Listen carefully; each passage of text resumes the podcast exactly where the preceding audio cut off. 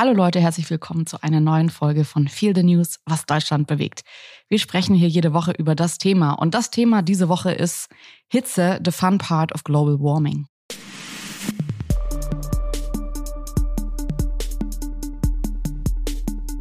Während die Eisdielen das Geschäft des Jahres machen dürften, vermute ich jetzt mal so, und in den Medien ganz viele glückliche Kinder im See zu sehen sind, ist aber gleichzeitig an anderen Teilen in Europa der Hitzetod extrem präsent. Tausende Menschen sterben bei dieser Naturkatastrophe namens Hitze, die völlig unterschätzt wird, noch immer von sehr vielen Menschen.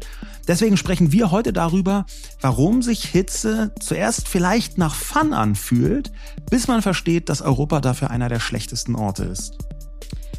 Natürlich sind es Meldungen, die wahrscheinlich euch auch die letzten Tage nicht entgangen sind. Vor allem jetzt gerade, weil es in Deutschland ja auch einfach heiß ist. Wir haben jetzt gerade Mittwoch, es ist 11 Uhr und es hat jetzt 33 Grad, es sollen heute 38 Grad werden. Wir sitzen jetzt schon in einem heißen Raum.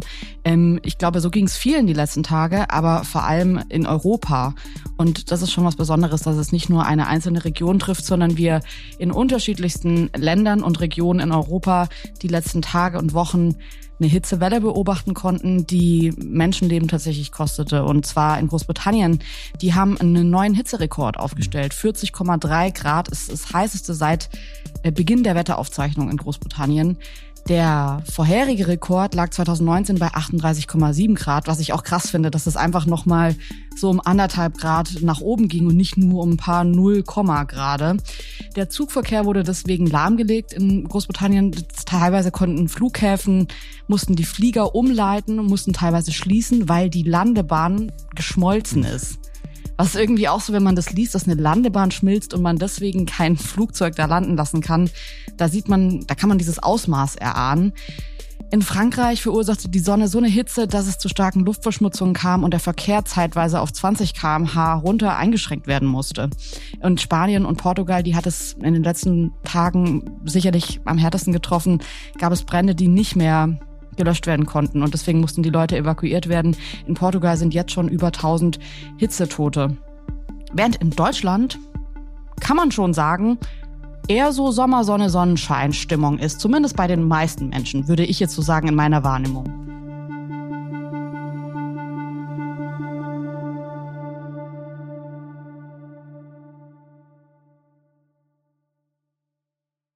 Werbung Sascha, ich würde gerne noch mal mit dir über Formbar sprechen. Wir haben uns unser wunderschönes Bücherregal bei Formbar designt, designen lassen und ich würde gerne heute noch mal ein paar Sätze über das Design verlieren, weil ich das wirklich so besonders finde bei Formbar, es sieht ein bisschen so aus, als hätten wir acht Leute in unsere Wohnung kommen lassen und die hätten das dann alles ausgemessen und entworfen und sich auch nochmal kreative Gedanken gemacht, weil dieses Möbelstück einfach am Ende so besonders aussieht. Ja, irgendwie hat man den Eindruck, da haben eine Innenarchitektin und der Schreiner tagelang zusammen dran gearbeitet. Es ist nämlich so, dass so rein vom Designaspekt, wir haben ja wirklich viele Möbelanbieter ausprobiert, man bei den allermeisten merkt, ah ja, das ist eins von der Sorte. Ne? Man kommt auch zu irgendwelchen Freunden, dann merkt man, ah, guck mal, die haben auch ein Regal von denen, die das dann äh, irgendwoher liefern. Und das ist nicht so bei Formbar, auch deswegen, weil man da in dem Konfigurator das alles ziemlich gut einstellen kann und da auch Designs drin hat, so vorgegebene Muster, die es woanders gar nicht gibt und die so ganz kleinteilig auch änderbar sind und personalisierbar sind. Das ist so eine richtige ein richtiges Designmöbel und das gefällt mir besonders gut. Ja, also ich finde, diese Einzigartigkeit macht Formbar schon aus. Und man muss auch dazu sagen, wir beide haben jetzt nicht das größte Händchen irgendwie dafür, ein Möbelstück von from scratch zu designen. Und wir haben es trotzdem hinbekommen, da ein wahnsinnig ästhetisches Möbelstück rauszubekommen. Und das finde ich halt so toll. Formbar übernimmt das alles. Also man hat am Ende wirklich das Gefühl, dass man da von mehreren Profis beraten wurde. Und auch wenn man alles selbst konfiguriert, ist es ja so, dass am Ende nochmal DesignerInnen von Formbar drüber sehen, was ich auch super entlastend finde, dass man nicht selbst irgendwie dann Angst hat, irgendeinen Fehler im Design gemacht zu haben, der einem dann erst auch beim Aufbau auffällt, weil man natürlich das nicht studiert hat oder Ahnung davon hat. Und gerade da setzt Formbar an und ihr kriegt wirklich, geht mal auf die Formbar-Seite, auch auf Instagram und schaut euch einfach an, was da für Ergebnisse rauskommen können und lasst euch inspirieren. Es ist wirklich einfach ein absolutes kreatives Paradies. Ihr könnt jetzt auf form.bar slash Herzensmöbel, also mit OE gehen und dort mit dem Code Herzensmöbel sagenhafte 30% Rabatt insgesamt bekommen. Äh, das gab es bisher so gar nicht und es lohnt sich tatsächlich, weil man am Ende ein wirklich sehr, sehr schönes Möbelstück zu Hause hat. Viel Spaß beim Ausprobieren. Werbung Ende. Ja, und das Problem ist tatsächlich, dass ich das sehr gut nachvollziehen kann. Dieses Sommer, Sonne, Sonnenschein. Natürlich ist es eine Naturkatastrophe. Im Hinterkopf weiß ich das, aber ich liebe Hitze. Ich mag Hitze so wahnsinnig gerne. Das ist fast ein Problem, weil ich rausgehe und weiß, okay, das ist echt schwierig für manche, aber wie geil sind eigentlich 37 Grad? Ich mag das wirklich gerne. Ich bin extrem hitzeaffin und wenn man ganz ehrlich ist, ist irgendwo in meinem Herz auch so ein Punkt, der sich freut, wenn halt so eine Art Mittelmeer-Feeling nach Berlin kommt. Und wenn das eigentlich immer ein bisschen so kühle und nasse Wetter in Deutschland wärmer wird. Ja? Ich finde das wirklich bei dir total erstaunlich, weil ich habe am Anfang gedacht, als du meinst, ich liebe Hitze, dachte ich so, ja, wie man eben sagt, ich liebe Hitze. Und dann hat es irgendwie 33 Grad und Allmanns klappen um. Aber ich weiß nicht, ob das deine argentinischen Gene sind, die du in dir hast, aber ähm, ich dachte am Anfang so, naja, warten wir mal ab, bis es richtig heiß wird. Und ich merke aber auch, wenn es richtig heiß hier ist, wenn es wirklich diese 38 Grad hat, dass du eher aufblühst und nicht runterfährst und so in so einen Auto-Mode kommst, sondern eher so fideler wirst, könnte man sagen. Ja, könnte man so sagen. Ich habe das auch selber schon getestet. Ich bin nach Australien geflogen und habe da 44 Grad erlebt und habe mich pudelwohl gefühlt. Ähm, mhm. Ich habe jetzt nicht einen Marathonlauf gemacht, aber ich bin einfach schon draußen wandern gegangen und es war, war super. Ich habe mich gut damit gefühlt. Eine trockene Hitze da. In Indonesien habe ich ähnliche Temperaturen auch schon in einer sehr feuchten Hitze erlebt und beides hat mir sehr wohl getan. Und gleichzeitig sehe ich eben auf den Straßen in Berlin auch so ein Leben, was mir wahnsinnig gut gefällt bei Wärme. Wenn einfach um 21.07 Uhr ist es im Sommer noch hell und die Leute sitzen am Kanal und die haben einfach noch einen Sekt ähm, in der Hand oder die, die trinken dann halt noch was und es ist so eine Freude Freude da, dann fällt es mir echt schwer zu denken, hier ist gerade was Katastrophales im Gang, sondern dann genieße ich diesen Moment. Und ich weiß einfach, es gibt ganz viele Leute, die finden das auch. Ich verstehe das auch. Also ich finde, wenn man jetzt so die deutsche Gesellschaft ansieht, dann habe ich schon oft das Gefühl, dass Hitze ein Stück weit auch diese Bereitschaft, sich aufzuregen und so, eher rausnimmt und man wird so ein bisschen träger und es geht einem ganz gut und man schlurrt so ein bisschen durch die Straßen und es ist alles so leichter, das leichte Leben und das kann ich nachvollziehen. Auf der anderen Seite ähm, komme ich aber überhaupt nicht gut mit Hitze klar. Mhm. Wenn es so über 25 Grad hat, dann ist es für mich einfach schon super anstrengend und mir macht Hitze wirklich eher Angst und auch die letzten Tage sind für mich total schwer. Natürlich, weil ich jetzt auch im neunten Monat schwanger bin und dann ist es nochmal so besonders, dass man mit Hitze nicht zurechtkommt. Aber um ehrlich zu sein, hatte ich das auch vorher schon immer. Ich hatte schon in meiner Jugendzeiten, wo ich irgendwie so im Sommer im Keller am liebsten saß und da gelesen habe, weil es da so dunkel und kühl war und ich das viel angenehmer für den Körper fand und dann auch wirklich rausgefunden habe, weil ich das nicht verstanden habe, dass es halt Leute gibt, die bei 30 Grad noch joggen gehen können. Das wäre für mich wirklich so, da hätte ich, glaube ich, wirklich dann Angst um mein Leben, wenn ich das machen würde. Ähm, und ich irgendwie schon bei 26 Grad in der Sonne denke, ich, ich pack das nicht. Und ähm, es gibt einfach, es hat viel mit dem Kreislauf zu tun, aber auch mit der persönlichen Verfassung, auch wo man herkommt, dass man eben entweder an Hitze gewöhnt ist oder eben nicht und dass man sich daran zwar auch gewöhnen kann, aber dass es trotzdem Körper gibt, die das eben besser können und welche, die das schlechter können. Und ich gehöre auf jeden Fall eher zu den Menschen, die strugglen, sag ich Du bist Wintertyp. Ja, ich bin Wintertyp. 17 Grad und äh, so ein leichter Nieselregen finde ich das, das ist so das Wetter, wo ich aufblühe und merke, da kann ich alles tun. Da bin ich, da, da gelingt mir alles. Ja, dieses Aufblühen bei mir ist dann halt eher fast schon das ein Grund, ein Mitgrund für eine depressive Verstimmung. Aber diese Unterschiedlichkeit in der Hitze, die überlagert auch eigentlich, wenn man das mal ganz genau nimmt, Wetter hin oder her, findest, bist du warm oder kalt, überlagert so ein bisschen diese Diskussion das, was dahinter steht. Man kann sich ja einfach im Moment schwer vorstellen, dass es kalt wird. Also ich, ich weiß schon, es wird wieder kalt im, im Winter. Und klar, man müsste sich jetzt vorbereiten darauf, dass irgendwie äh, das Gas teurer wird. Aber eigentlich möchte man lieber im Moment leben und so ein bisschen die Wärme genießen und eben nicht daran denken, dass im Winter das gegenteilige Problem auftreten kann. Das habe ich die letzten Tage gemerkt, als ich zum ersten Mal so von der Überlegung über Wärmehallen gelesen habe. Und ich habe diesen Begriff so gelesen und ich kannte den nicht und dachte mir so, ach interessant, klar, das sind jetzt halt Hallen, um im Sommer der Wärme zu entfliehen. Und bis ich dann eben den Untertext gelesen habe und so gemerkt habe, okay, nee, es geht im Winter darum, der Kälte zu entfliehen und eben dann eine beheizte Halle zu haben für Menschen, die sich dann nicht leisten können, irgendwie ihre Wohnung warm zu halten. Und auch so, wenn man so hört, Gaskonzerne raten dazu, dass man dreimal so viel Geld zu, zur Seite legt, als man gerade für eine Gasrechnung zahlt.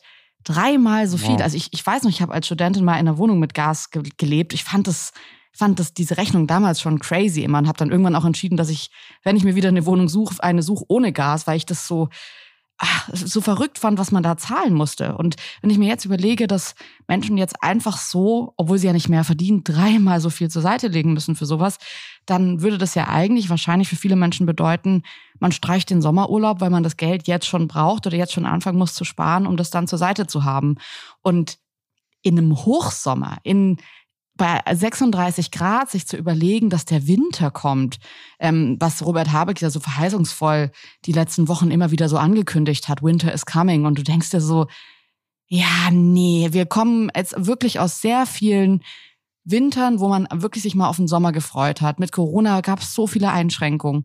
Und jetzt soll man nicht aus Corona, ich meine, das kommt ja auch noch dazu, dass Karl Lauterbach die ganze Zeit sagt, okay, Überraschung, im Herbst wird auch nicht nur wegen Kälte und Geldscheiße, sondern auch wieder wegen Corona. Da denkt man sich, finde ich schon, das kann ich auch verstehen, obwohl ich Hitze total ernst nehme. Ich möchte damit gerade nichts zu tun haben. Ich möchte irgendwie am See sitzen und Gin Tonic trinken und jetzt nicht irgendwie für den Herbst irgendwelche Ressourcen ansparen. Eigentlich finde ich das auch grundsympathisch, wenn man nicht ständig äh, mit dem Worst-Case-Szenario rechnet. Das ist natürlich auch ein Privileg, das nicht tun zu müssen. Das kommt dazu. Aber das Leben zu genießen, wenn es warm ist und jetzt nicht daran denken, um Gottes Willen, in äh, sechs Monaten hm, haben wir den gegenteiligen Effekt. Gleichzeitig macht, wird so die Absurdität klar. Also diese, auch die Radikalität, was, wie sehr wir abhängig sind vom Wetter.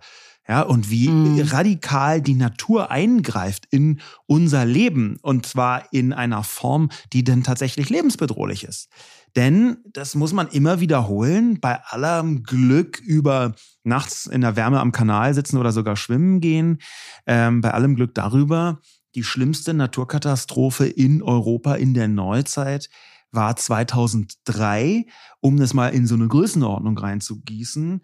Mit einem Schwerpunkt Frankreich gab es eine Hitzewelle, die inzwischen, weiß man das, äh, studienseitig, europaweit wahrscheinlich über 70.000 Tote gefordert hat. Und jetzt muss man sich mal so ein bisschen vorstellen, in welcher Größenordnung das stattfindet. 70.000 Tote bei einer Naturkatastrophe. Bei jeder anderen Allem, wenn man sich so überlegt, also letztes Jahr das Ahrtal, was ja auch schon einfach eine unfassbar schlimme Naturkatastrophe war, da sind 134 Menschen gestorben. Und wenn man das in Relation zu diesen 70.000 Menschen, die auch wegen Hitze, das ist ja auch gar nicht, man redet da ja heute nicht drüber. Man sagt ja nicht 2003 war das schwarze Jahr oder sonst irgendwas, sondern das war da einfach so. Und das finde ich schon verrückt. Ich glaube, es ist es hängt sehr eng damit zusammen, wie wir sowas wahrnehmen, wie wir so eine Katastrophe wahrnehmen. Und das wiederum hängt natürlich intensiv mit der medialen Berichterstattung zusammen. Und ich würde jetzt nicht sagen, die Medien sind da an allem schuld, aber natürlich ist die Wahrnehmung von dieser Katastrophe 2003, das hat fast niemand im Kopf. Man fragt irgendjemand, was war die größte Naturkatastrophe jemals? Mm. Und die Leute kommen um die Ecke mit irgendwie, frag mich, äh, ähm, irgendeiner Flut ähm, oder meinetwegen einem Erdbeben in Griechenland oder was auch immer. Aber dass das die größte war, wenn man das nach Anzahl der Toten berechnen würde, ähm, das hat fast niemand auf dem Schirm, weil das medial sehr wenig präsent ist. Wobei, da würde ich mich dann schon fragen, wenn wir jetzt so bei dieser medialen Aufbereitung sind und uns überlegen, okay, wie wird Hitze dargestellt? Ähm, ich kann schon verstehen, wenn es Leute gibt, die jetzt sagen, sind wir denn wirklich gerade in einer gefährlichen Hitzewelle oder hat es halt mal, es gibt ja dann diese ganz klassischen Argumente, es war schon immer heiß, es gab schon immer mal heiße Sommer. 2003 erwähnst du gerade, ist ja schon super lange her. Ähm, machen die Medien da gerade ein Ding draus oder hatten wir einfach jetzt zwei heiße Sommertage? Das ist, wenn man sich das so näher anschaut, natürlich ganz unmittelbar, nee, also Quatsch, mit dem Klimawandel hat diese Hitze natürlich nichts zu tun. Wir danken auch nochmal unserem Sponsor, ne Quatsch.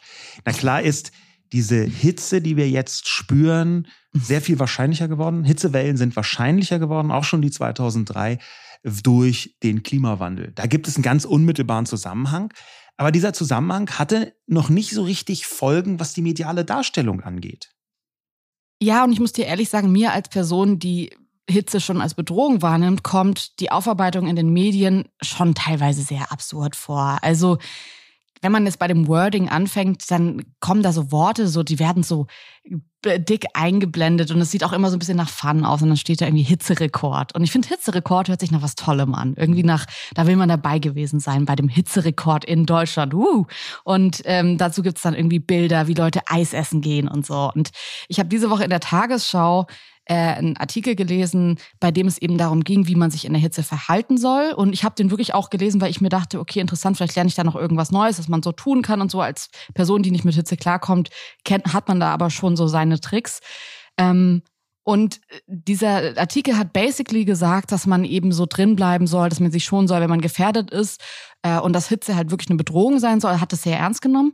Und als Bild zu diesem Artikel waren halt Kinder, die in See gesprungen ja. sind. Und es ist so ein bisschen, es ist lebensbedrohlich, aber es macht auch ein bisschen Spaß. Ja, das, das, wir kriegen das einfach nicht so richtig aus unseren Köpfen, dass Hitze ab einer bestimmten Größenordnung, einer bestimmten Häufigkeit mhm. und Länge eine Naturkatastrophe ist. Und der Übergang ist auch so ein bisschen fließend. Ne, wenn man sich das mal äh, irgendwie so vorstellt, dass ähm, andere Naturkatastrophen in den Medien genauso behandelt werden würden wie Hitze, dann würde man sowas sagen wie, wow, ja, da gibt's eine Flut im Ahrtal und die Frontwelle von der Flut, die hat sich fantastisch zum Surfen geeignet. Ich war zwei Meter neun groß und da hätte man super, also dass ja. man so ein bisschen immer versucht, das Positive. Das Lass ist ja Eis absurd. Gehen. Aber es ist ja auch gesellschaftlich so. Es ist nicht nur medial so. Total. Und ich würde sagen, also die Bildzeitung hat ja oft so eine Aufmache, die ich hochproblematisch finde. Ich finde aber bei Hitze haben die tatsächlich diese Woche was getitelt und zwar so ganz fett, also in orange-roter Schrift, 46 Grad, Fragezeichen, Ausrufezeichen, Warnung vor Gluthitze in Deutschland, Experte fürchtet ein Monat lang stille Unwetter. Und da ist ein Wording, das ich total interessant finde, weil stille Unwetter, das klingt bedrohlich, das, da hat man Angst. Und das ist natürlich so ein bisschen dieser, dieser Handel, den die Bild ja auch eingeht, wenn sie Dinge formuliert, dass sie auch den Leuten Angst machen wollen oder damit spielen, auf jeden Fall so mit ähm, Furcht. Ich würde aber sagen, bei diesem Thema bin ich tatsächlich bei der Aufmache her eher bei der Bild als bei der Tagesschau, weil ich das gefährlich finde für Leute, ähm, denen die Hitze wirklich gefährlich sein kann. Und es sind ja nicht damals in Frankreich 70.000 Menschen gestorben, weil sie den Freitod gewählt haben und irgendwie da sich in die Hitze gestürzt haben, sondern weil sie die Hitze unterschätzt haben. Und ich glaube, dass genauso diese Text-Bildschere, dass man sagt, eigentlich man sollte drin bleiben und es ist gefährlich, aber man zeigt Leute am See, gibt Menschen, die sich vielleicht dann überschätzen, das Gefühl, an einem heißen Tag ist es vergeudete Zeit drinnen zu sein. Und dass daraus nicht entsteht, ist es für manche Menschen lebensnotwendig drinnen zu bleiben. Und auch diese ganzen gesellschaftlichen Fragen. Und was macht ihr nächste Woche am heißesten Tag im Jahr? Ähm, ist ja immer so ein bisschen damit verbunden, dass man sagt, man geht ins Freibad, man geht an den See, da ist eine Activity dahinter, man, man schließt sich doch jetzt nicht zu Hause ein. Hey, und was macht ihr, wenn der Erdrutsch dann da ist? Wow. Ja, das ist, ja. Äh, aber findest du nicht, dass gerade so eine sehr offensive, überspitzte Art, 46 Grad, letzte Woche Bildzeitung, ähm, dass so eine überspitzte Art einfach auch zur Abstumpfung führen kann? Ich finde, dass bei dem Thema ähm, tatsächlich keine Abstumpfung in unserem Land äh, die große Gefahr ist. Vielleicht in ein paar Jahren, wenn das dann irgendwie in eine andere Richtung geht. Und ich lese jetzt schon manchmal irgendwie so auf Twitter so genervte Kommentare von Menschen, die sagen, glaubt ihr, man muss bei Hitze viel trinken? Habe ich ja noch nicht äh, oft genug gelesen und so, wo ich mir denke, ja, okay, vielleicht ist es jetzt so ein Ding, so auf Social Media zu sagen, stay hydrated und so. Und ich verstehe auch, dass man sich darüber als junger Mensch, als gesunder Mensch ein bisschen lustig macht, weil es ja da tatsächlich auch nicht so ist, dass wenn man einen halben Liter zu wenig getrunken hat, dass man sofort irgendwie in so eine Lage kommt, die nicht funktioniert für den Körper. Aber diese 46 Grad, die mit, die die Bild da betitelt, das ist ja tatsächlich eine Temperatur, die, wenn es 38 Grad hat, leicht erreicht werden kann in Autos, in Räumen, die irgendwie äh, besonders viel mit Beton sind, nicht viel im Grün sind. Und dann würde ich halt sagen, ist es besser, die Leute mit einer Hitze zu konfrontieren, die sie sich nicht vorstellen können, wenn angesagt ist, dass 38 Grad sind, als dass man so tut, als wäre es halt nur ein Sommersonne-Sonnenscheinwetter für die Bevölkerung. Und die Alten, ja gut, die können ja drin bleiben, wenn sie wollen. Tschüss. Diese, dieses Pendeln, dieses mediale Pendeln auch zwischen auf der einen Seite fast Panik mache, eine Überspitzung. Und auf der anderen Seite ist es ein bisschen runterzuspielen. Ja? Stichwort eisessende Kinder bei Hitze zu zeigen. Ja, dieses beschönigende Element. Interessanterweise deutet beides darauf hin, dass Deutschland wahnsinnig schlecht vorbereitet ist auf so dramatische Hitzewellen. Uns fehlt teilweise sogar, äh, uns fehlen die Worte, das richtig zu beschreiben. Uns fehlt ein Umgang damit, das richtig zu dekodieren. Und ich glaube, das ist auch ein Grund, warum es überhaupt nicht im kollektiven Gedächtnis ist, dass so viele Menschen auch in Deutschland schon an Hitze gestorben sind. Ich glaube, dass man das einteilen kann, so dieses, dass Deutschland nicht vorbereitet ist. Zum einen auf einer zwischenmenschlichen Ebene, dass wir als Bevölkerung nicht vorbereitet sind. Ähm, und dann kann man das, glaube ich, aber auch noch größer ziehen und sagen, auch die Bundesregierung, auch die Politik ist in einer gewissen Weise nicht vorbereitet. Wenn wir uns jetzt erstmal so ansehen, wie das so auf einer ganz normalen menschlichen Ebene zwischen dir und mir aussieht, ja. dann kann ich auf jeden Fall zugeben, dass ich lange die Hitze, die mit Global Warming kommt und angekündigt war, nicht richtig verstanden habe. Also wenn dann so was, gesagt was heißt, würde, ja, die Erde wird um 1,5 Grad wärmer, dann dachte ich immer, ja gut, meine Güte. Also es war halt so, als ich Jugendliche war und es halt in der Schule gelesen habe, so, äh, dann denkt man sich so, ja gut, wenn es jetzt 25 statt 24 Grad hat, what the fuck, ist doch nicht mein Problem, ist doch geil eigentlich. Das habe ich auch schon verstanden, dass es irgendwie cool ist. Ähm, und habe in dem Moment das gar nicht richtig einschätzen können, bis ich vor ein paar Jahren so eine Tabelle gesehen habe, die gezeigt hat, was passiert in Deutschland, Europa und der Welt, wenn es 1,5 Grad, 2 Grad und 2,5 Grad wärmer wird. Und dann waren da so Sachen angekündigt, wo ich noch vor ein paar Jahren dachte, mich hat diese Tabelle fast wütend gemacht, weil ich dachte, genau das ist das Problem bei KlimaaktivistInnen, dass die Sachen viel zu krass darstellen und man das deswegen nicht ernst nimmt, weil das nicht gibt. Und da stand halt zum Beispiel in Deutschland, war dann angekündigt, dass es dann in den nächsten Jahren, wenn es so warm wird, ganz schlimme Überschwemmungen geben kann. Also so wie letztes Jahr im Ahrtal. Oder Tornados, so wie dieses Jahr in einigen Regionen in Deutschland. Oder eine Hitze zwischen 40 und 50 Grad, so wie auch dieses Jahr in Deutschland schon. Und da würde ich halt sagen, vor ein paar Jahren war ich wütend, als ich das gesehen habe und dachte mir, was für ein Quatsch. Also Tornados in Deutschland, das ist so ein bisschen, hat sich so angefühlt wie so ein schlechter Roland Emmerich-Film. Äh, ja. Und dann sieht man diese Bilder plötzlich von kleinen Tornados noch, aber Tornados in Deutschland. Und plötzlich wird einem so klar, das passiert wirklich. Und das ist mir da so klar geworden. Ja, das, ich, ich glaube, das ist auch in der Bevölkerung ein Problem, was du da gerade beschrieben hast ähm, irgendwie, dass man viel für Übertreibungen hält. Das ist ja auch manchmal schwer, diese Ankündigungen nicht für eine Übertreibung zu halten. Wie war das bei dir, als du, also ich meine, du hast jetzt wahrscheinlich nicht irgendwie so naiv das mit den 1,5 Grad gedacht und dir irgendwie da ausgemalt, dass es dann 25 statt 26 Grad sind. Aber hast du das schon immer vollumfänglich verstanden, was diese Ankündigungen, die ja dann so schwarzmalerisch plötzlich von Leuten kamen, wirklich bedeuten könnten oder jetzt auch können tatsächlich? Am liebsten würde ich natürlich sagen, ja, na klar, seit ich drei Jahre alt bin, habe ich es komplett gecheckt, aber das ist einfach falsch. Vielleicht ein Geständnis an der Stelle. Ich war jetzt nie Klimaleugner. Ja? Also dazu war ich auch immer zu sehr so auf die Wissenschaft und so einen wissenschaftlichen Konsens auch fokussiert und habe mich dafür interessiert. Aber ich habe schon zumindest insgeheim so ein bisschen das abgetan, was die Dringlichkeit angeht. Bis ungefähr vor zehn Jahren ähm, hätte ich jetzt gesagt, ja, natürlich, den Klimawandel, den gibt es, der ist auch menschengemacht, aber bis der hier in Mitteleuropa so intensiv bei uns ankommt, da vergeht ja noch eine ganze Zeit. Das betrifft vielleicht auch eher so Generationen äh, nach mir. Und ich wollte zwar schon mein ganzes Leben lang Kinder haben, ähm, aber es ist dann trotzdem, wenn man noch keine hat, selbst wenn man welche will, schwieriger irgendwie einen Bezug aufzubauen zum Jahr 2100. Mhm. Also wenn ich sowas lese, irgendwie im Jahr 2006 oder was, ähm, in 94 Jahren haben wir ein Problem mit, den Meer, mit dem Meeresspiegel, dann würde ich sagen, ja, ey, das ist ja wirklich noch eine lange Zeit, da kann ja noch viel passieren und so. Und ich habe wirklich, und das ist ein Geständnis, eine Dringlichkeit nicht gesehen. Ich habe einfach nicht gesehen, wie schnell, wie bedrohlich das in wie vielen Dimensionen werden kann. Jetzt speziell auch hier in Europa. Ich habe da so drüber nachgedacht, als ich ähm, diese Mitteilung der letzten Generation gesehen habe, die so gesagt hat, die, Erde brennt und die Regierung geht in Sommerpause. Und das ist so, das war natürlich, das ist krass, was die sagen und so. Aber in dem Moment habe ich das so verstanden, was für eine, wie sehr die diese Akutheit verstanden haben. Nämlich so dieses, wieso geht ihr jetzt in Sommerpause? Es ist gerade nicht die Zeit, dass man irgendwie sechs Wochen Urlaub macht. Und man kann sicherlich darüber reden, ob das eine Kritik ist, die man so anbringen kann oder nicht.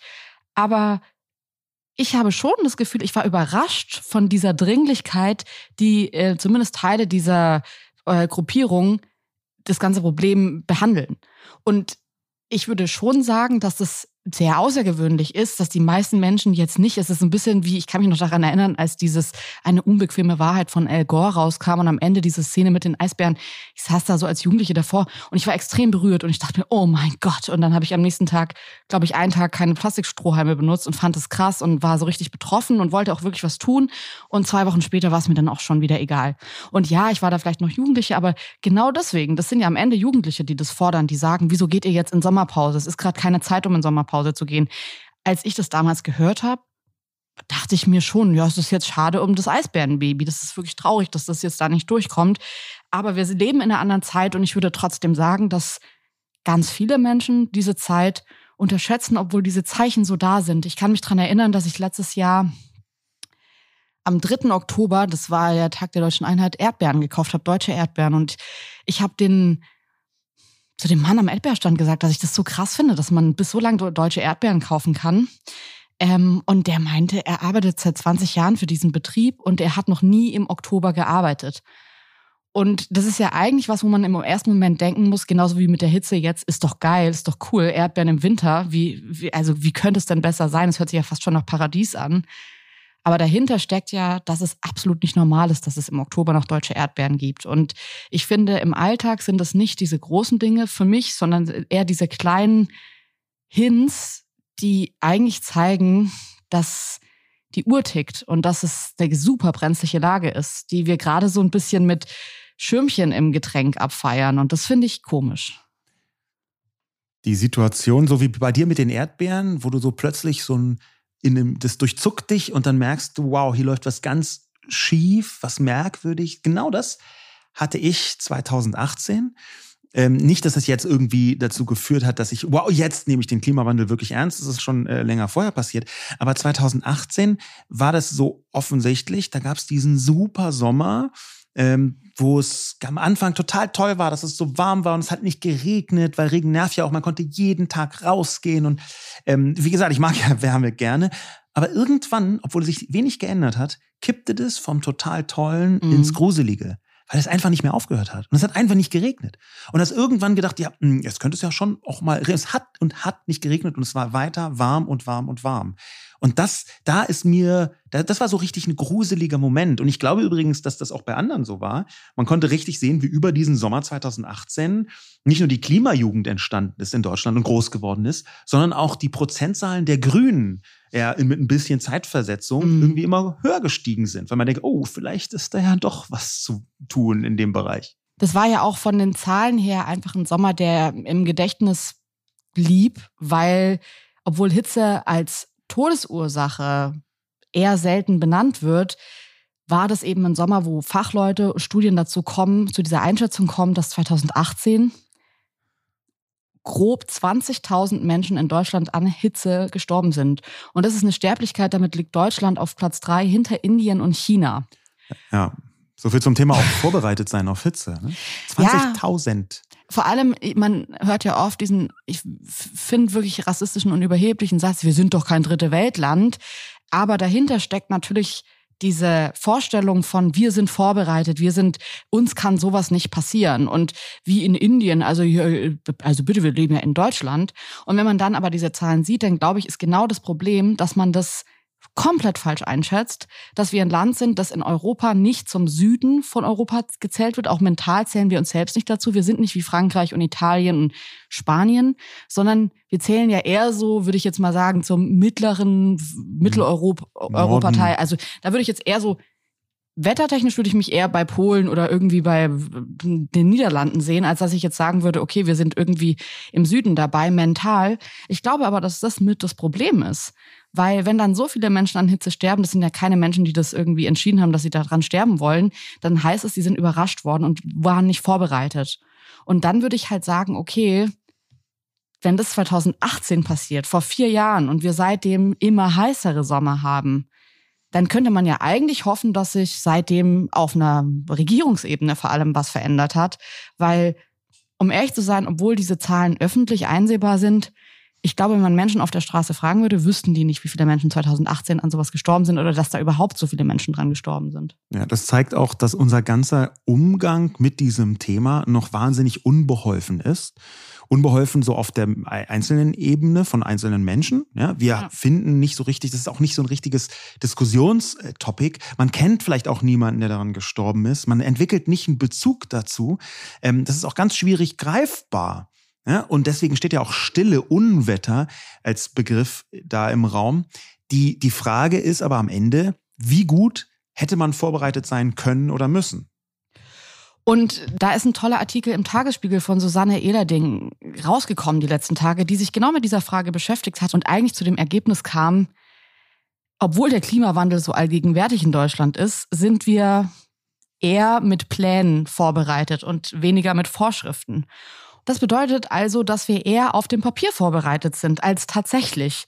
Und Susanne Ehlerding hat es rausgearbeitet, indem sie mal diese ganzen gut klingenden Pläne zusammengefasst hat. 2008 hat die Bundesregierung eine Anpassungsstrategie an den Klimawandel verabschiedet. 2011 gab es dann den Aktionsplan Anpassung und jetzt gerade im März wurde von der Bundesregierung die, das Sofortprogramm Klimaanpassung verabschiedet.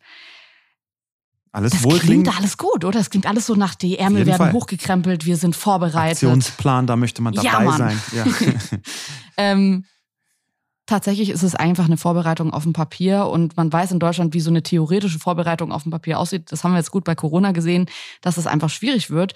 Da gibt es aber eine Ausnahme und zwar Berlin, die als, erste, als erstes Bundesland den Hitzeaktionsplan verabschiedet haben. Es klingt auch schon wieder nach so einem Wort, das mhm. irgendwie äh, erstmal gut auf dem Papier ist.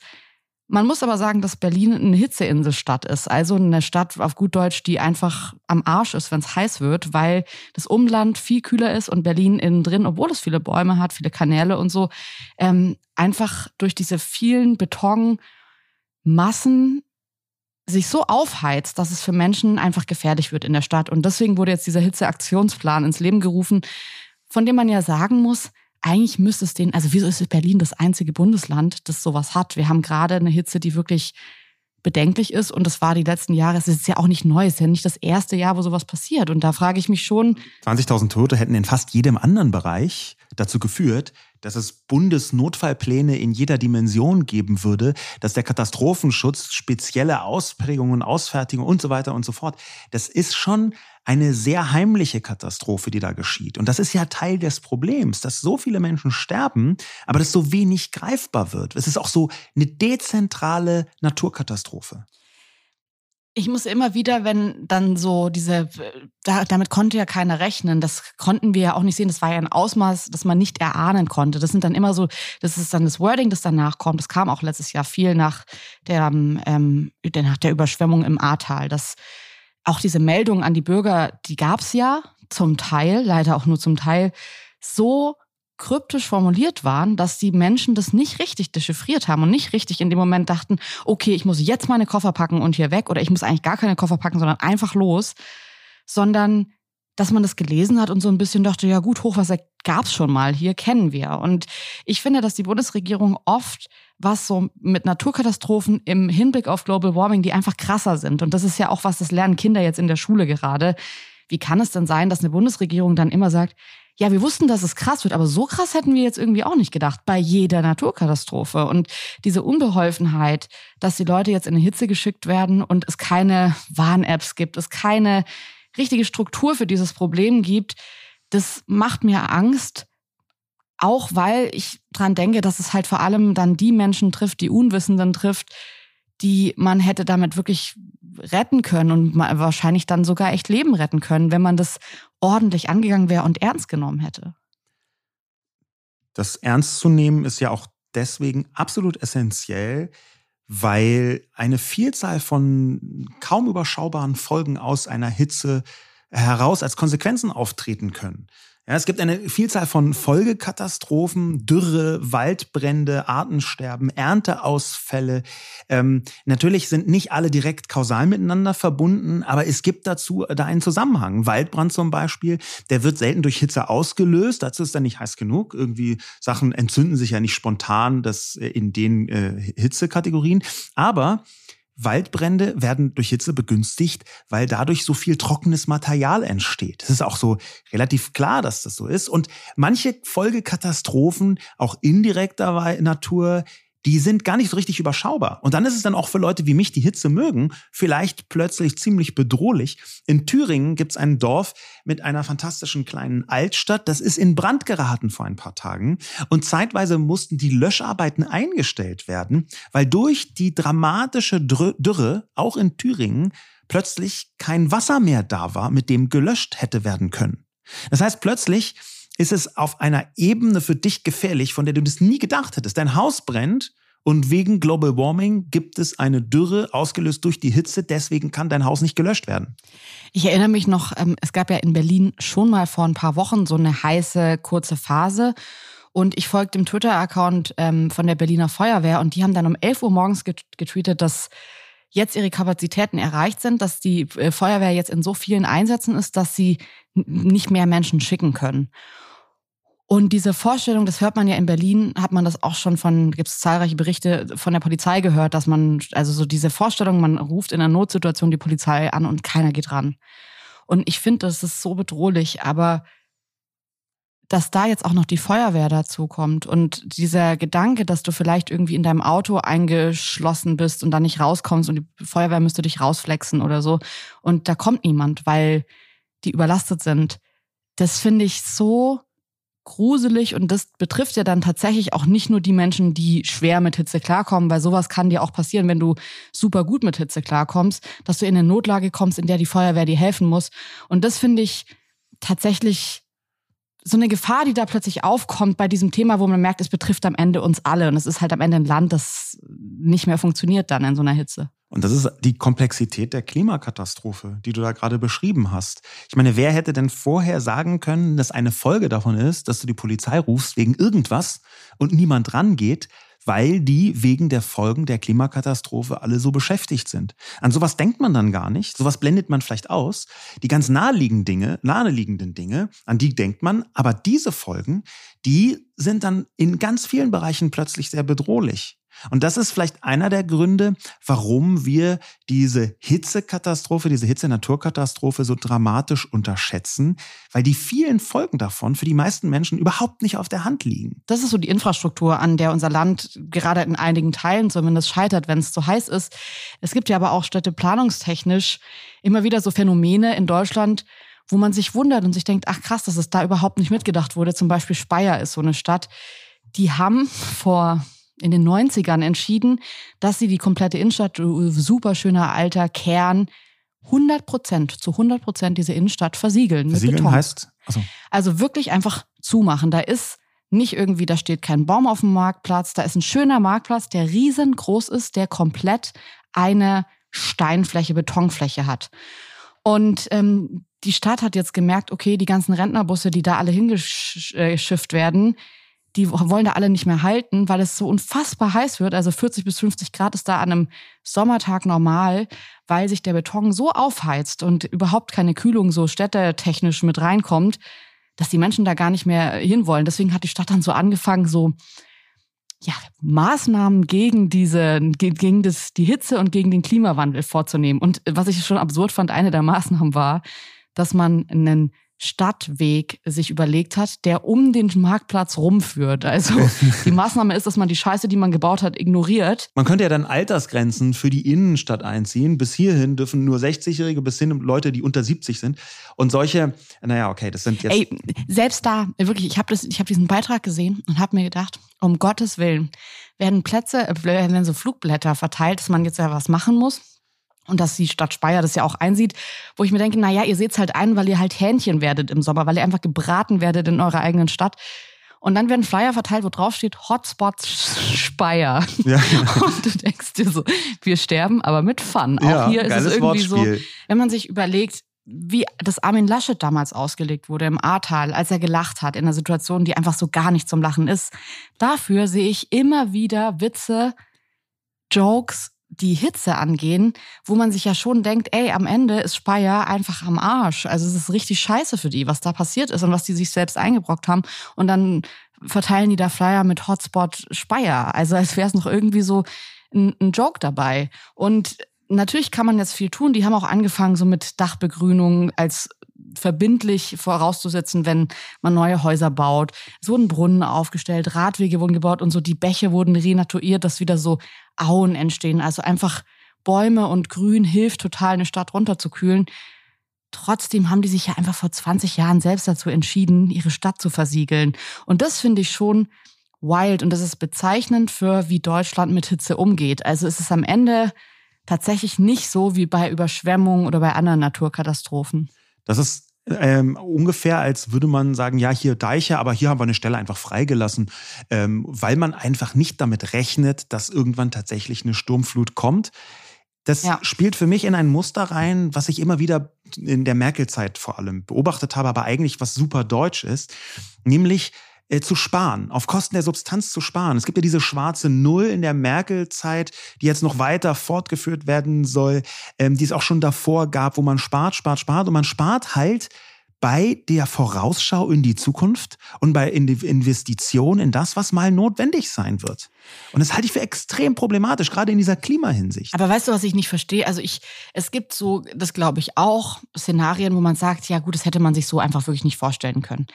Aber dann denke ich mir, seit 1992 ist in Deutschland klar, dass es eine Übersterblichkeit wegen Hitze gibt, die 2018 bis 2020 sogar zu einer erheblichen Übersterblichkeit wurde. Also das sind Zahlen, die auf den Tischen von PolitikerInnen gerade liegen und in den letzten Jahren liegen. Und dann macht man, dann entscheidet man sich für Aktionspläne und für starke Worte, die sich gut anhören. Man bekommt das Gefühl, dass da so ein Tischfeuerwerk vorbereitet wird, dass die BürgerInnen das sehen und sich dann denken, ja, im Zweifel ist alles gut. Aber das ist ja eine Sache, die passiert und die passiert gerade jedes Jahr. Und da nicht selbst Angst zu bekommen, at least um die eigene Position, um die politische Position und mehr zu tun als nur so Schönheitskorrekturen, das, das leuchtet mir einfach nicht ein. Meiner Ansicht nach liegt das auch daran, wie das in der Öffentlichkeit wahrgenommen wird. Wenn man sich so diese 20.000 Toten im Jahr 2018 bei irgendetwas anderem vorstellen würde, das hatten wir vorher schon angesprochen, dann wäre da sehr, sehr viel passiert. Aber durch diese Dezentralität und durch die Wahrnehmung, dass am Ende Hitze auch immer mit ein bisschen mit eisessenden Kindern zu tun hat, dadurch ist es auch viel schwieriger, die Dringlichkeit politisch wahrzunehmen. Und gleichzeitig muss man dazu sagen, es ist auch wieder eine Frage von Privilegien. Natürlich sind diejenigen, die am Ende getroffen sind, und das gilt innerhalb von Deutschland, das gilt auf dem Kontinent oder erst recht über den ganzen Globus, auf der ganzen Welt, arme Menschen werden von Naturkatastrophen immer sehr viel stärker betroffen. Die haben weniger Möglichkeiten, sich zurückzuziehen. Die haben weniger Möglichkeiten, irgendwie die extremen Phasen zu überbrücken. Die können sich nicht mal eben eine Klimaanlage kaufen oder einen Ventilator bestellen im Zweifel. Das, das sind alles Punkte, wo klar ist, okay, wir werden unterschiedlich getroffen von solchen Naturkatastrophen und das gilt auch für diese Hitzewellen. Ich finde, wenn man sich so die Absatzzahlen von äh, Klimaanlagen ansieht, Kälteanlagen ansieht in Deutschland, dann merkt man, dass in den letzten Jahren da dieser Absatz stieg krass. Die Leute haben viel, viel mehr Klimaanlagen gekauft, was ich interessant finde, weil man ja noch so ein bisschen was ich interessant finde, weil man die Klimaanlagen ja eher aus Amerika kennt, würde ich sagen. Also so, wenn man früher Serien gesehen hat, dann hat man diese riesengroßen Plastikkästen gesehen und ich habe mir auch immer gedacht, boah, es ist auch echt unästhetisch. Wieso machen die das denn? Ja. Haben die gar keinen Sinn für Ästhetik? Wieso leben die nicht in ihren kühlen Gemäuern? Wieso essen die da nicht ihren Kuchen? Und ähm, dann wird es plötzlich so heiß. Und diese Woche gab es ein Stück von Trevor Noah, der, ich finde es immer interessant, ihn zu sehen und zu sehen, was ist so die amerikanische Sicht auf Europa. Und er genau das sieht und sagt, ja, das sind sogar Temperaturen in Amerika, wo man vielleicht sagt, wieso 40 Grad in Texas? Da freuen sich die TexanerInnen, wenn es nur 40 Grad hat. Das Ding ist aber, dass die halt wissen, dass es im Sommer 40 Grad werden. Und Trevor Noah hat das so ein bisschen rausgearbeitet und meinte, Europe is fucked up, weil die das nicht wissen, weil die nicht vorbereitet sind, weil es bei uns keine Klimaanlagen gibt. Und das sind dann diese Momente, von denen ich mir denke, wenn man sich so einen heißen Tag überlegt, dann können Menschen, die Mittel haben, auch in Deutschland, sich Ventilatoren kaufen, die können sich Klimaanlagen kaufen, die nehmen ihr Kind dann vielleicht raus aus der Schule und gehen dann mit dem irgendwie an See, können sich selbst auch irgendwie frei nehmen, weil sie vielleicht selbstständig sind oder weil sie einen guten Job haben, eine Position haben, wo man sagt, ja, 38 Grad, da gehen wir natürlich an See mit der Familie. Und dann gibt es Menschen, die das nicht können, die vielleicht in der kleinen Wohnung sitzen, die überhitzt, da keine Klimaanlagen drin haben, dann trotzdem noch zu ihrem Acht-Stunden-Job müssen, weil das ja auch völlig absurd ist in Deutschland, dass man das Kinder hitzefrei bekommen, als wäre das so ein Ding, dass man da gut Eis essen gehen kann. Aber bei so einer Hitze wäre es halt wichtig, dass Menschen, die eine harte körperliche Arbeit machen, sich nicht überarbeiten. Und dann würde ich halt sagen, trifft es am Ende Menschen, die die Regierung schützen müsste. Und das macht mich wütend. Das macht mich wütend, wenn ich sehe, dass die Zahlen da sind, dass die Infos da sind und dann gibt's halt einen Aktionsplan Hitze und da steht halt drin, dass irgendwie die Feuerwehr mit einem Schlauch so gefühlt. Also ich hm. stand jetzt nicht im Aktionsplan Hitze, aber man hat so dieses Gefühl von, die Feuerwehr steht mit einem Schlauch auf dem Marktplatz und spritzt halt so wie bei einem Festival in die Luft. Und das ist jetzt so das Ding, das getan wird gegen die Hitze. Ich könnte mir vorstellen, dass einer der Gründe, warum bisher gerade in Industrieländern so wenig gemacht worden ist gegen den Klimawandel, auch das ist, dass man wenn man ausreichend viel Mittel hat, man durchaus den Klimawandel als einen Teil davon positiv ansehen kann. So ein bisschen dieses Mittelmeer-Feeling in Berlin und das nasse Deutschland wird endlich wärmer. Das gilt ja für viele von den nördlichen Ländern, wo man sagt, ja, Global Warming ist bestimmt mega schlimm, aber ein bisschen wärmer könnte es schon werden. Das mag vielleicht niemand aussprechen, aber das Gefühl ist da. Die Dringlichkeit war so nicht da, zu sagen, wir müssen unbedingt was gegen den Klimawandel machen, weil die Leute auf die Straße gehen, weil sie spüren, dass das alles komplett schief geht. Und jetzt mit dieser Hitze, glaube ich, hat das auch ganz zentral damit zu tun, dass uns das Gefühl dafür fehlt, wie bedrohlich das ist. Und interessanterweise hängt das mit Sicherheit auch mit diesem Punkt zusammen, den du vorher gesagt hast. Dass du sagst, ja, es wird um 2,5 Grad steigen, schon 2030. 2,5 Grad hört sich, wenn man so die Alltagstemperatur daneben legt, super wenig an. Das ist total überschaubar. Man denkt, ja, naja, 2,5 Grad. Dass dahinter aber ganz andere Skalen stehen. Das ist in den allermeisten Köpfen leider so noch nicht angekommen, beziehungsweise dringt gerade erst durch. Wenn man sich jetzt so den Lösungsansatz ansieht, den Ausblick, wie geht man damit um, dann würde ich schon sagen, dass neben der Hitzeinfrastruktur in unserem Land einfach auch eine Hitzekultur fehlt. Also es gibt Länder, und da würde ich auch sagen, gehören die südlichen Länder in Europa dazu, die haben zeitweise schon so eine Kultur entwickelt. Sicherlich noch nicht in dem Ausmaß, das merkt man ja auch, dass die gerade auch aufgeschmissen sind. Aber da findet sowas mehr statt so ein klassisches Beispiel von dem, was du gerade sagst, wäre wahrscheinlich dann so eine Siesta, ja, die, die, spanische Erfindung und die hat natürlich ganz direkt mit der Hitze zu tun. Es gibt auch in vielen Mittelmeerländern, wo es einfach schon sehr lange sehr viel wärmer wird als in Deutschland, viele öffentliche Wasserquellen. Das haben wir in, in Deutschland so noch gar nicht. Ja, zum Beispiel Paris hat da eine ganz tolle kreative Idee eigentlich entwickelt. Also die haben eh mit o Paris ähm, schon Brunnen überall in Paris aufgestellt, wo man eben Trinkwasser umsonst bekommt, sogar Sprudelwasser bekommt. Also es ist irgendwie, es hat schon fast so paradiesische Ausmaße, wenn man sich an so einem heißen Sommertag dann so überlegt, dass man Sprudelwasser for free bekommt. Perrier-Brunnen ja. vielleicht. Ja. ähm, aber die haben halt wirklich tatsächlich strukturell in der Stadt was gemacht. Und zwar gibt es halt so eine Aktion, dass Läden und Restaurants für Einheimische und Touristen anbieten, dass man kostenlos die Wasserflasche da auffüllen lassen kann von denen. Und die haben dann so einen Kleber vorne, dass sie daran beteiligt sind. Und das sind schon über 500 Restaurants und Gaststätten in Paris, wo man dann eben hingehen kann und sagen kann, hey, ich bin durstig, ich brauche einfach Wasser. Und das Wasser in der Gesellschaft, in, einem, in der westlichen Gesellschaft, in der das ja wirklich einfach aus der Leitung kommt und man das trinken könnte, tatsächlich eine Ressource ist, die oft nicht zugänglich ist. Das finde ich schon beschämend. Auch in Deutschland, das merkt man, finde ich, in unserem Land total, dass man oft ja auch in Cafés, wenn man sagt, man möchte gerne Wasser haben, kriegt man halt ein Wasser aus der Flasche 0,2 für 3,80 Euro, wenn es schlecht läuft. Und das kann man dann trinken. Aber was ist mit den Menschen, die irgendwie kein Zuhause haben, die auf der Straße sind, auch Touristen, die einfach in der Stadt unterwegs sind oder Menschen, die in der Stadt unterwegs sind und sich vielleicht einfach nicht so auskennen, dass da nicht ein Wasser einfach erreichbar ist, dass man das suchen muss und dass es Menschen gibt, die dann bei Hitze das fürchten, das, da, da finde ich, kommt eine Armut raus, die so nicht sein sollte dass Hitzekultur aber nur der Anfang sein kann. Also in Deutschland jetzt die Entwicklung einer Hitzekultur, dass wir das ernster nehmen, dass wir auch die Warnungen ernster aussprechen und ernster nehmen, weil sie lebensbedrohlich sind. Das ist nur ein Teil. Und das sieht man auch daran, dass gerade in Südeuropa Portugal hat schon lange eine Hitzekultur, ganz eindeutig, genau wie Spanien. Und trotzdem gab es jetzt tausend, über tausend Tote in Portugal durch diese derzeit andauernde Hitzewelle. Das zeigt, dass wir viel mehr brauchen als nur in Anführungszeichen eine Hitzekultur. Eigentlich, und das muss man immer wieder betonen, müssen wir natürlich Global Warming aufhalten. Aber bis das erreichbar ist, und auch wenn wir jetzt sofort damit Vollgas anfangen, Global Warming aufzuhalten, müssen wir ja trotzdem überleben. Und dafür brauchen wir über die Kultur hinaus in Deutschland auch eine viel bessere Hitzeinfrastruktur.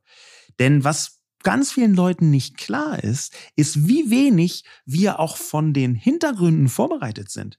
Wenn wir Halten- und Pflegeheime nehmen, dann haben die natürlich eine Heizungspflicht, vollkommen klar. Das würde auch niemand in Frage stellen, ist ja klar. Das äh, ist für eine Muss ja im Winter dann auch gewärmt sein. Genau, ja, das, das findet sich da meistens in Form von einer Mindesttemperatur, die einfach da herrschen muss. In unserem Land friert niemand. Ja, sowas. Und auch die, das Bewusstsein dafür. Das ist jetzt so ein, so ein Scherzspruch, mhm. aber das Bewusstsein dafür ist da. Aber wir haben keine Verpflichtung für Klimaanlagen. Und es gibt auch keine Notfallhitzepläne für Altenheime, die verpflichtend irgendwie kontrolliert werden, wie für einen Brand. Vollkommen klar, natürlich gibt es dafür Pläne. Ich muss ja gerade immer ins Krankenhaus und ich bin in einem der größten Krankenhäuser in Berlin, in dem größten, und das ist auch wirklich so deutschlandweit renommiert. Und ähm, die Stelle, wo ich dann immer so meine Infusionen bekomme, das ist halt, also da kriegen die Leute jeden Tag das ganze Jahr über Infusionen und liegen da über Stunden. Ähm, und das ist, diese Räume sind alle nicht klimatisiert. Und dann liegt man da und ich lag da letztes Mal vier Stunden und es war halt 38 Grad. Es war dieser ganz heiße Tag in Berlin.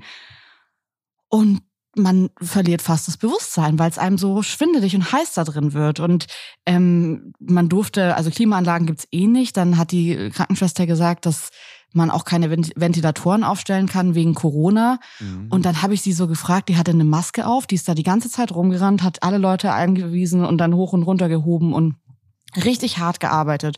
Und ich habe gesagt, was macht ihr denn, wenn ihr, also mir geht's gerade nicht gut, aber wie geht's Ihnen denn? Und sie meinte, ach ja, ich nehme dann Kühlpads, äh, wir nehmen uns alle so Kühlpads von zu Hause mit und äh, legen die dann so in die Taschen. Hallo Gesundheitssystem. Also interessant. Und das ist so, also das macht mich so wütend, sowas. Also, dass sowas passiert, das ist ja jetzt wirklich nicht der einzige Tag, wo es mal irgendwie über 30 Grad hat. Das, das darf eigentlich nicht sein. Interessanterweise hat Karl Lauterbach 2019 gefordert, dass es eine Klimaanlagenpflicht im Gesundheitssystem, im Pflege, äh, im Pflegebereich, im Altersheim gibt.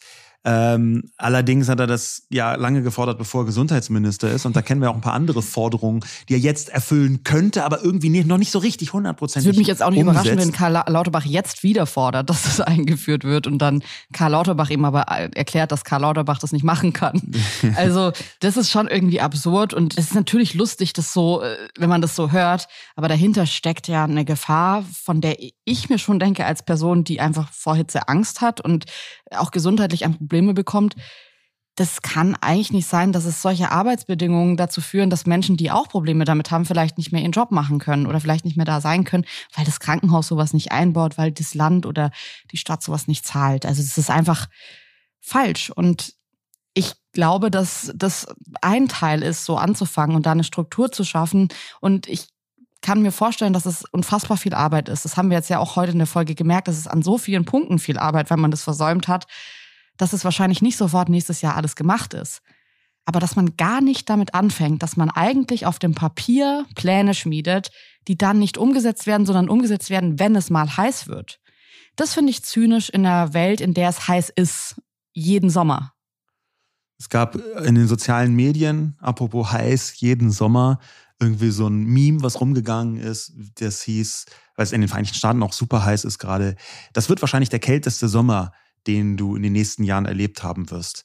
Und sich darauf vorzubereiten, sich politisch und gesellschaftlich vorzubereiten, auch nicht nur eine Kultur zu entwickeln, eine Infrastruktur, sondern auch das für sich selber im Kopf zu haben dass hier eine lebensbedrohliche Naturkatastrophe im Gang ist. Unter der Menschen sterben Menschen, die man liebt, äh, sehr junge Menschen, sehr alte Menschen, für die ist das wirklich lebensbedrohlich. Und das noch viel stärker in den Fokus zu rücken. Das ist, glaube ich, unsere Aufgabe und auch die Aufgabe der Medien und erst recht die Aufgabe der Politik in den nächsten Jahren. Wir haben hier wir sind ZeitzeugInnen einer schleichenden, dezentralen, unsichtbaren, aber sehr gut spürbaren Naturkatastrophe. Und wir müssen zusammen daran arbeiten, dass trotzdem, auch wenn man denkt, geil Badesee, allen klar ist, wow, geil Badesee, aber ein paar hundert Meter weiter fallen Leute tot um.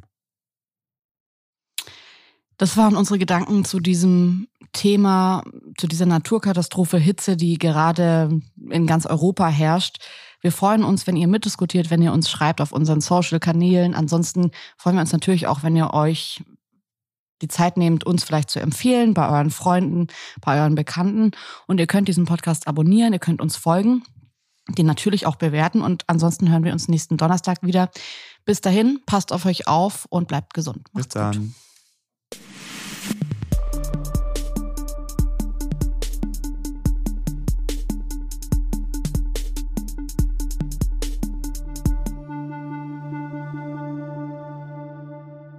Dieser Podcast wird produziert von Podstars bei OMR.